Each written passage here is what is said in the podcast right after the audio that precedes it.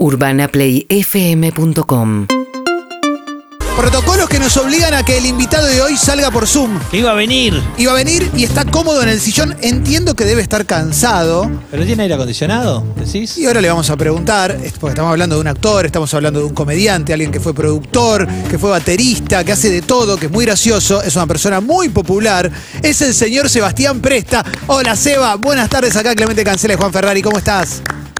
Hola Clemente, hola Juan. Bien, muy bien, muy feliz en mi sillón capitoné. No sé si me llegan a ver. Sí, sí, se te ve hermosísimo. El, el otro día No, justamente... lo más triste que es el capitoné de la cama. Ah, mirá. Pero se te ve bien. es ¿eh? horrible, pero que no, ya que ya como que está de modé, pero entre pagar un flete y llevarlo a algún lado o intentar venderlo, digo, ah, lo dejo. El otro, el otro día la hablamos, hablamos, Eva, con un oyente que sacaba fotos de propiedades. Le preguntamos si le tocó ir a algún, la casa de algún famoso y nombró dos, Rocío Guirado Díaz y Piazza. Muy bueno, Y dijo que Piazza tenía mucho capitoné. muy bueno. Fui a lo de... ¿Fuiste fui a lo de de Piazza? Piazza. ¿Y había mucho Yo capitoné? creo que lo, que lo mamé de ahí, Muy bueno. ¿Y te quedó? de Piazza. Te quedó. Me por- quedó. Como que tengo ganas de comprarme un capitoné. Ah, te inspiró, te inspiró. Le- digo, le- le- hay gente que, que- que es influencer desde antes de que haya redes sociales. Totalmente, totalmente. Fui, creo que tenía como cinco pisos la casa de Piazza, Wow, sí, muy linda en Belgrano. Creo que es donde tiene su atelier. Qué lindo. Divino Piazza, un genio. Atelier que rima con Capitoné también. Eso también está bueno. Sí, ¿no? Rima todo. Cuando hablas de Piazza, rima todo. Eh, Seba, ¿ayer estrenaste, ayer a la noche estrenaste Mi Madre, Mi Novia y Yo? Sí, ayer fue un estreno, después de dos meses que estábamos ensayando.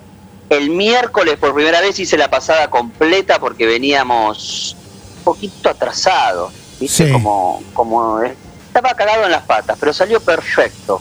Bueno. Salvo que dos horas antes me internan al iluminador. El único que sabía las puestas de luz, No. lo internan, se lo llevan. No, Viene no, otro no. muchacho que no conocía la obra y empezó a hacer la obra no con las luces grabadas, sino con algo grabado anteriormente. La mejor de las ondas, pero no salió del todo. Pero pará, ¿te pones Pero la obse? gente eso creo que no lo notó porque se rió muchísimo. Bueno, eso está buenísimo, pero Sí. ¿te, te pones obse antes Sí, de un soy- estreno? ¿Obse con los demás también? Bajé 800 cambios después de la pandemia. Era insoportable. Después de la pandemia, que estuve un año y medio solo encerrado en casa, me di cuenta que era insoportable. Ni yo me bancaba, bajé, bajé un cambio. Creo que esos pequeños detalles hacen al show. Pequeños detalles de luces, de sonido. Por suerte lo dirige Diego Reinhold, que es igual que yo y bien. tiene mucho más talento que yo. Eh, pero me relajé. Ayer cuando me dijeron, che, le pasó esto a David, vamos, pobre David, y, y me pude relajar y nos divertimos muchísimo con mis compañeras. Eh, y, y me fue mejor que si me ponía nervioso porque no estaba el iluminador que tenía que, que ser. Y, y ahí, Seba, te quiero Salió preguntar perfecto, si, chicos. si contemplar el tema Sí. luces y puesta en general tiene que ver con el productor que tenés dentro o es por otra cosa que tiene más que ver con vos, como ser humano. No, creo que tiene que ver más con el... La palabra artista es muy grande, no me considero artista. Creo que tiene más que ver con el espectáculo que quiero mostrar. Sí, puede llegar a ser por el, por el productor. Sí, me gusta que aparezca la luz cuando tiene que aparecer, el sonido cuando tiene que aparecer. Y es una obra que tiene mucho de eso.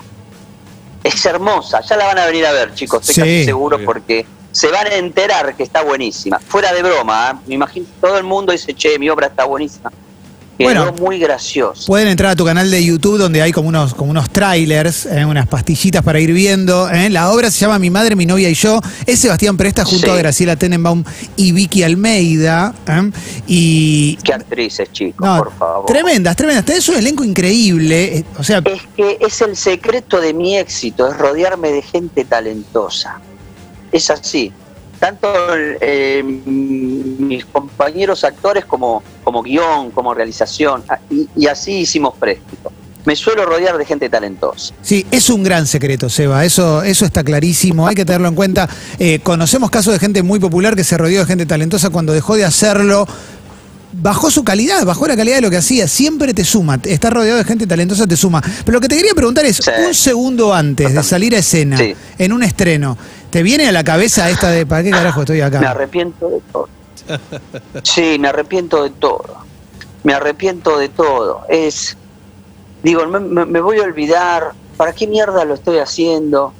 Eh, y encima yo me encierro en el camarín y siempre viene alguien a, a, a molestar, a preguntar, te dicen fuerza, fuerza, vos podés, juego, hay un montón de gente. Son todos comentarios que me, que me, me echan más para atrás. Digo, ¿para qué carajo vine? Termina la función y, y- y es, eh, es una sensación tan linda, chicos. Igual estoy más tranquilo. Eh, años atrás estaba muy nervioso. Y, y con tus Pero compañeras. sí me pasa, ¿para qué carajo? ¿Cómo? No, perdón, y con tus compañeras, ¿podés mostrarte tan cagado así como, como lo estás describiendo? Sí, sí, sí, sí. Sí, sí, sí, sí. Eh, mm, hay una frase muy escatológica que conversamos con las chicas, que es cuando uno está por salir, le da ganas de ir al baño y es eh, eh, pis por la cola. Así. pero Sí, claro. Un clásico. Es mucho. Es mucho. pero perdón. es real, pero es real. mucho, no te arrepientas Pero de es algo que es real. Es real. Está Perdón. perfecto. Para, y acá haces de Fernando un eterno. Yo te leo la gacetilla. La gacetilla dice: Es Fernando, un eterno Es horrible, la solterón. gacetilla es horrible. Bueno, pero bueno, la gacetilla suma. Para una pregunta me suma, ¿viste? Un eterno solterón que por primera vez le presentará su novia a su avasallante madre. Y sí, Me- sí, me sí, ahí está la mano del productor que, se- que escribe esas cosas. Eh, cuando me propusieron hacer esta obra dije, no, muchacho, no, no da, no da, ya fue, está, lejos, el muchacho que vive con su madre. Bueno, Sebastián, es la obra que vas a hacer. Insistieron, eh, me puse a trabajar yo también ahí en el guion, me hice cargo y sí, es un muchacho de 43 años que vive felizmente con su madre, eh, se enamora de una mujer bellísima, súper adulta, inteligente, no le dice que vive con, con su mamá y él decide en año, en Navidad, Nochebuena, que se conozcan. Muy jugado. Eh, porque esto es en diciembre. En enero yo me voy a vivir con mi novia. Decidimos. Entonces, en esa Navidad yo tengo que lograr que se conozcan, decirle a mi vieja que me voy a vivir con ella y que no se entere mi novia que yo vivo ahí. Es un argumento bastante pelotudo, pero quedó muy gracioso. no, está muy bueno, No, está es bueno. espectacular, es espectacular. Está bueno. Y aparte. Yo me- le hubiese puesto mamero, mamero lo hubiese puesto. Mi, mi madre, mi novia y yo, a mí me hace ruido. Igual me parece que hay algo que, que- que me, gusta. me- nosotros, me escucha mi productor y me caga pedo. Eh, es Eva Presta que está con nosotros, está por Zoom, obviamente, por cuestiones protocolares, por supuesto que ¿Se me entrecortó? Eh, Sí, se no puede entrecortar un poquito, no pasa nada. Pero existe el que tiene cuarenta y pico y está soltero. Ya sea porque llegó soltero o porque también ya te separaste. Conoces, conocemos un montón de gente Y así. mucho vuelve a la casa de los padres. Exacto, Yo me exacto. estoy enterando ahora, yo me estoy enterando ahora. Los otros días una amiga me comentaba que cuando se casó su marido, primero iba a la casa de la madre, que vivía a pocas cuadras, cenaba con la madre, único hijo, y después iba a su casa con su mujer a cenar de nuevo. Wow. Ella después se enteró que, que hacía esa maniobra el chabón. Hay mucho mamero, parece que no, pero hay mucho. O Eso madre es. que no puede soltar. Y Seba, vos conocés a, a tus compañeras de elenco, a, a Graciela Tenenbaum y a Vicky Almeida, y me da la sensación de que cuando leen el guion, eh, tuviste que pensar con cuál tengo que establecer el primer vínculo, con quién necesito más como vincularme para ver si soy ese hijo o si soy ese novio. Digo, ¿con alguna había que hacer un laburo extra? Eh, creo que fue con mi madre, porque teóricamente hacía 43 años que estamos viviendo juntos. Pero ya está cansado Fernando. Y, y realmente se enamora de una mujer hermosa. Y, y- y Vicky realmente es hermosa para ser de, de este personaje. Creo que fue con mi madre. Ahora, entre los tres, porque hace dos meses estamos ensayando, disfrutamos muchísimo y nos reíamos, nos reíamos, cosa que no me pasó en, en otras obras, que la padecí más. Pero yendo a tu pregunta, Juan, creo que el laburito fue más con, con mi madre, Claro. que me tiene que soltar y no puede, porque lo único que sabe hacer es ser madre, y si no es ser madre, se le acaba la vida. Que parece ser que hay, hay una generación que les pasó eso, que estaban como para procrear y ser madres, ¿viste? Sí. Como que se dejaban de Sí, lado. el- el deseo Este es el personal caso de mi madre. Afuera. Eh, ¿cuánto, te pesa. ¿Cuánto te pesa a la hora de encarar un proyecto el, el hecho de que sea un proyecto gracioso? Digo, eh, lo pienso también en comparación con encarar un drama. Digo, leyendo un poco data sobre vos y notas que te hicieron y demás, Mm. eh, me encontré con esa anécdota que una vez un señor te dijo, me dolía la cara de tanto reírme a la salida del teatro. Me parece que ahí debe haber algo que no sé qué lo puede igualar a eso, pero debe estar buenísimo. es hermoso. Primero es hermoso verlos reír en el escenario, en el, desde el escenario. Pero cuando te lo dicen, también es muy lindo. Eh, me pasó una vez de un chico que me esperó a la salida y emocionado me dijo, mira, yo estuve internado, no paraba de ver tus videos, me hiciste reír mucho, me ayudaste. Y la novia me miraba desde atrás y me así como diciendo, esto que te está diciendo es verdad. Me lo decía emocionado, es raro. ¿Qué yo? Hago videos porque ya no estoy haciendo muchos videos, pero en una época hacía muchos videos o hago teatro porque me gusta y que haya gente que lo reciba. Hay gente que no, que lo ve, supongo, pero hay gente que les que, que los recibe y les gusta mucho. De hecho, me llaman, me mandan mensajes de afuera, ¿viste? No solamente gente de Argentina, o argentinos viviendo en Italia o en España. Eh, es raro, es raro, pero eh, es, es hermoso a la vez cuando, cuando los podés hacer reír. Es Eva Presta, eh, que está hablando con nosotros a partir de la, la, obra de teatro que acaba de estrenar anoche, Mi madre, mi novia y yo, y que va de jueves a domingo. Es la funciones en el Paseo de la Plaza, en la Sala Picasso, con entradas que se pueden adquirir por PlateaNet. Tengo ganas de ir, empezar a tocar otros tópicos. Adelante, Clemen. Eh, en este programa se ha hablado ya más de una vez del mundo afiladores. Eh, y Ah. nos, nos- nos dijeron que te preguntemos por una historia con un afilador. Te doy nombre y apellido, No, Pablo eh. Fábregas. Es tristísimo lo del afilador. ¿Qué te pasó con el afilador? Me, había, me fui a vivir y es buenísimo que lo toquemos porque le pasó a un vecino hará dos meses. A ver si me pasó a mí Pasa un también. muchacho, eh, vivía con, estaba en pareja, eh, mi pareja tenía dos nenas, tiene dos nenas, ¿no? Eh, pasa un afilador y, la, y estábamos comiendo en la cocina que daba casi a la calle la ventana. Pasó el señor, el muchacho, no, no, no me pueden ayudar. No, una- yo a mí me da un poquito de cagazo a veces, ¿viste? Mm. Eh, Laura dice, bueno, dale, ¿cuánto sale? 200 pesos, le dice. Una cosa así. Laura va con dos cuchillos, eh, empieza a afilar y la nena se me acerca y me dice, tengo miedo. Yo no, ni me había metido, bueno, Laura se metió en esa, bueno. En un momento la nena me dice, tengo miedo, no, no pasa nada, es un afilador, no pasa nada. Cuando Laura le va a pagar, le digo, dale 500 por los dos, en vez de 400 por cada, por los dos cuchillos, dale 500, por- era barato. Sí. Y cuando le va a pagar, yo escucho que le dice, no, no, no, no, no. Dos mil por cada cuchillo, una, una barbaridad. No, no, pero me dijiste 200. No, no, no. Pero de, de lo bueno que era, le cambió la cara al pibe y era un asesino serial. Malísimo. Sí, a mí me pasó lo mismo, Bueno, ¿eh? fue- a todo el mundo le pasa, Fue- a mí me pasó. Con el afilador te pasó. Sí. Triste, que debe haber un afilador eh, o paragüero que había en mi barrio honesto. Pero yo veo un afilador y corro para el otro lado. Le tuve que pagar un montón de plata porque quería que se vaya. Sí. porque no era afilador, era eh, estaba, estaba- sí, fue una, es una historia muy triste. Y le pasó hace poco acá a un vecino igual. Te dicen un precio, después te dicen otro, y si no se lo das, te cagan a trompada o vuelven en otro momento. No, o tienen tu cuchillo, obviamente. Acá ya lo hablamos, la vez que lo hablamos. Eso, a- a- él tenía el cuchillo en la mano Afilado. mientras Claro, discutíamos, porque sí. yo me hice el loco porque tenía razón. Me miró con el cuchillo y cerré el orto, me la comí redoblada, le di plata que... Y se fue. Me quedé tan mal. Todos, los cuatro nos quedamos mal. Nos peleamos. Qué feo. Claro, me mata que después te terminó Pero bueno. peleando, ¿viste? No tendrías que haber salido. Sí. ¿Qué querés que haga? Es lo que le dije. Culpa tuya, pero toda. Eh, y no, no era culpa de ella. Ella quiso colaborar. eh, que no, no podemos tampoco estar viviendo con tanto miedo. Seba, Pero habla- bueno, es toda una cadena, chicos. Es toda una cadena. habla- hablabas de vecinos recién, eh, eh, este Sí. que también fue víctima, pero te quiero preguntar por otro que una vez te pasó una notita por debajo de la puerta y te dijo que era actor y que te quería conocer. Sí, ¿Lo conociste al final? sí, en la. eh, no, no lo conocí. En la pandemia fue. Me dijo que me quería conocer y, eh, y lo le iba a escribir, le iba a anotar el teléfono, le iba a mandar un WhatsApp. Pero viste que el papelito lo vas corriendo, lo vas corriendo, Sí, es una cosa. Y el papelito en un momento desapareció. Lo encontré a los seis meses y nunca, nunca lo llamé. Tampoco me lo crucé, nunca me dijo nada. Pero pará, ¿un vecino de- del habrá edificio y no sabe quién es?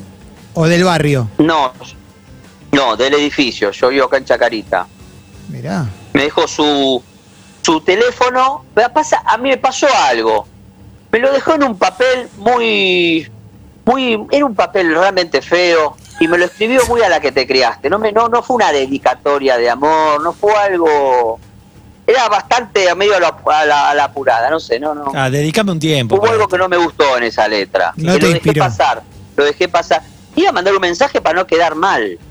El pibe En tendría, el pibe tendría que haber aprendido del afilador, que te hizo un entre espectacular, puso cara de bueno. Otro entre hubiese necesitado. Claro. Otro entre hubiese necesitado. Pará, ¿y cómo un papel carta, como en nuestra Claro, época. Claro, un Usar aquel, dibujito. pero no sé. Un dibujito. todo arrugado, horrible. Eh, ¿Compraste un terreno al lado de un volcán? Sí, ¿Por qué? porque era barato, te lo dan a pagar en cuotas, me acuerdo.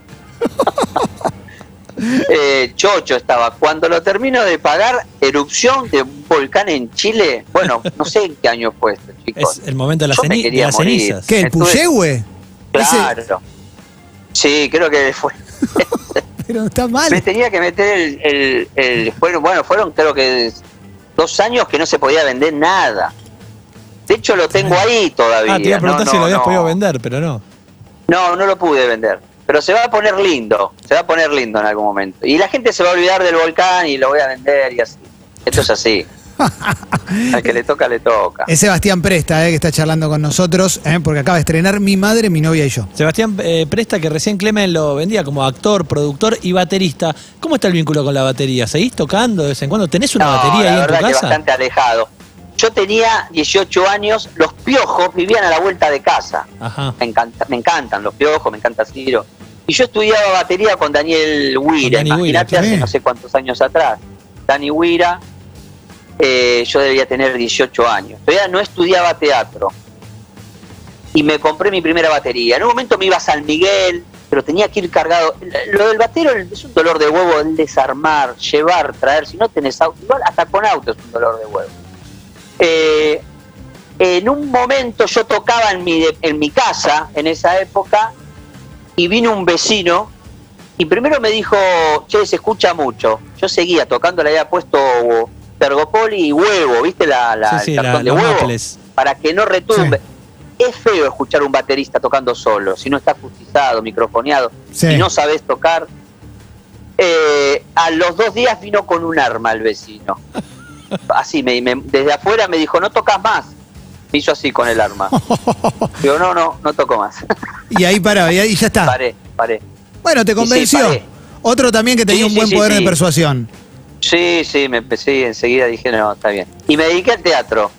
Bueno, lo bien que te Y fue. después del teatro, sí, me fue bien.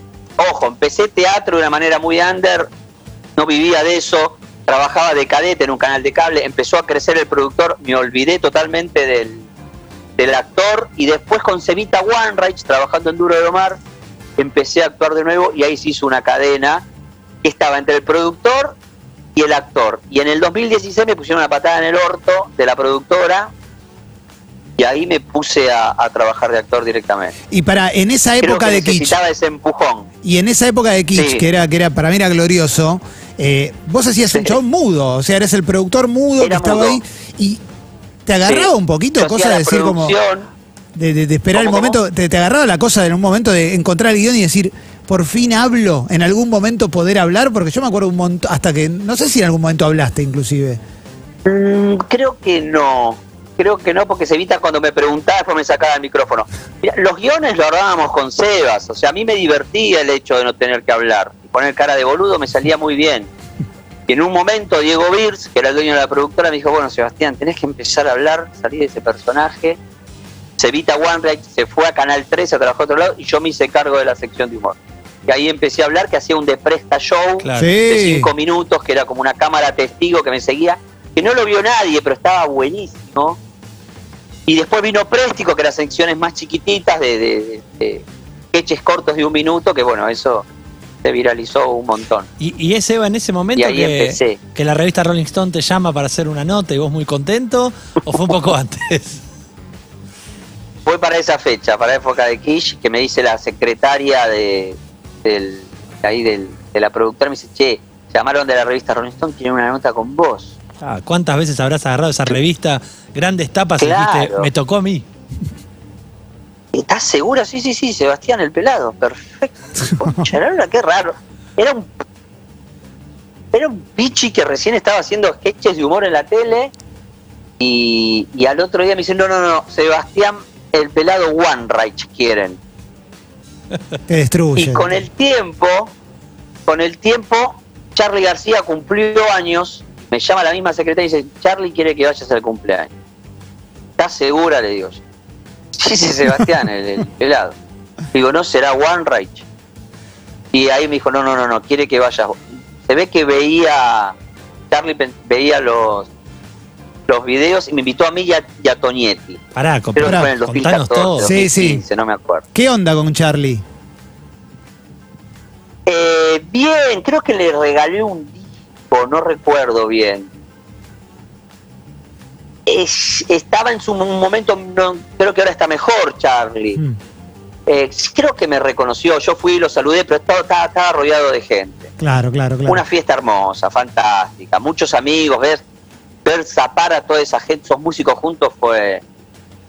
Tuve, he tenido mucha suerte, también me pasó con Fito Páez en sus 50 años, que hizo una fiesta en Belgrano, en un salón muy lindo, Eh, también un montón de músicos juntos, tapando, nunca me había pasado, fue fantástico también. Qué groso, Seba. La obra que está Sí. encabezando Seba Presta junto a Graciela Tenenbaum y Vicky Almeida se llama Mi madre, mi novia y yo. La dirige Diego Reinhold, está en el Paseo La, en la Plaza, en la sala Pablo Picasso. Las entradas las puedes conseguir por Plateanet y hay funciones de jueves a domingos con horarios que van variando de acuerdo al día. Seba, gracias por haber charlado con nosotros por el Zoom. No es lo más cómodo, pero salió linda la nota. Así que muchísimas gracias. Gracias, gra- gracias, gracias. No son decisiones que tomo yo. No pensé que se había armado tanto matete. Sabía Sí. que yo iba a ir, de hecho yo iba a ir. Y ayer me dijeron, che, es por Zoom la nota. Bueno, Sí, sí, es parte del Eh, protocolo nuevo acá. sí, me están como encerrando un poco por el... Está muy, muy contagioso. Eh, pero no es el caso del teatro, que está todo muy cuidado, chicos. Está Les buenísimo. agradezco muchísimo la nota. eh, me encantó hablar con ustedes. Gracias por la difusión. Y me encantaría que la vengan a ver. Eh, realmente la van a pasar muy bien. Ahí Por supuesto, claro que sí, Seba. Abrazo enorme.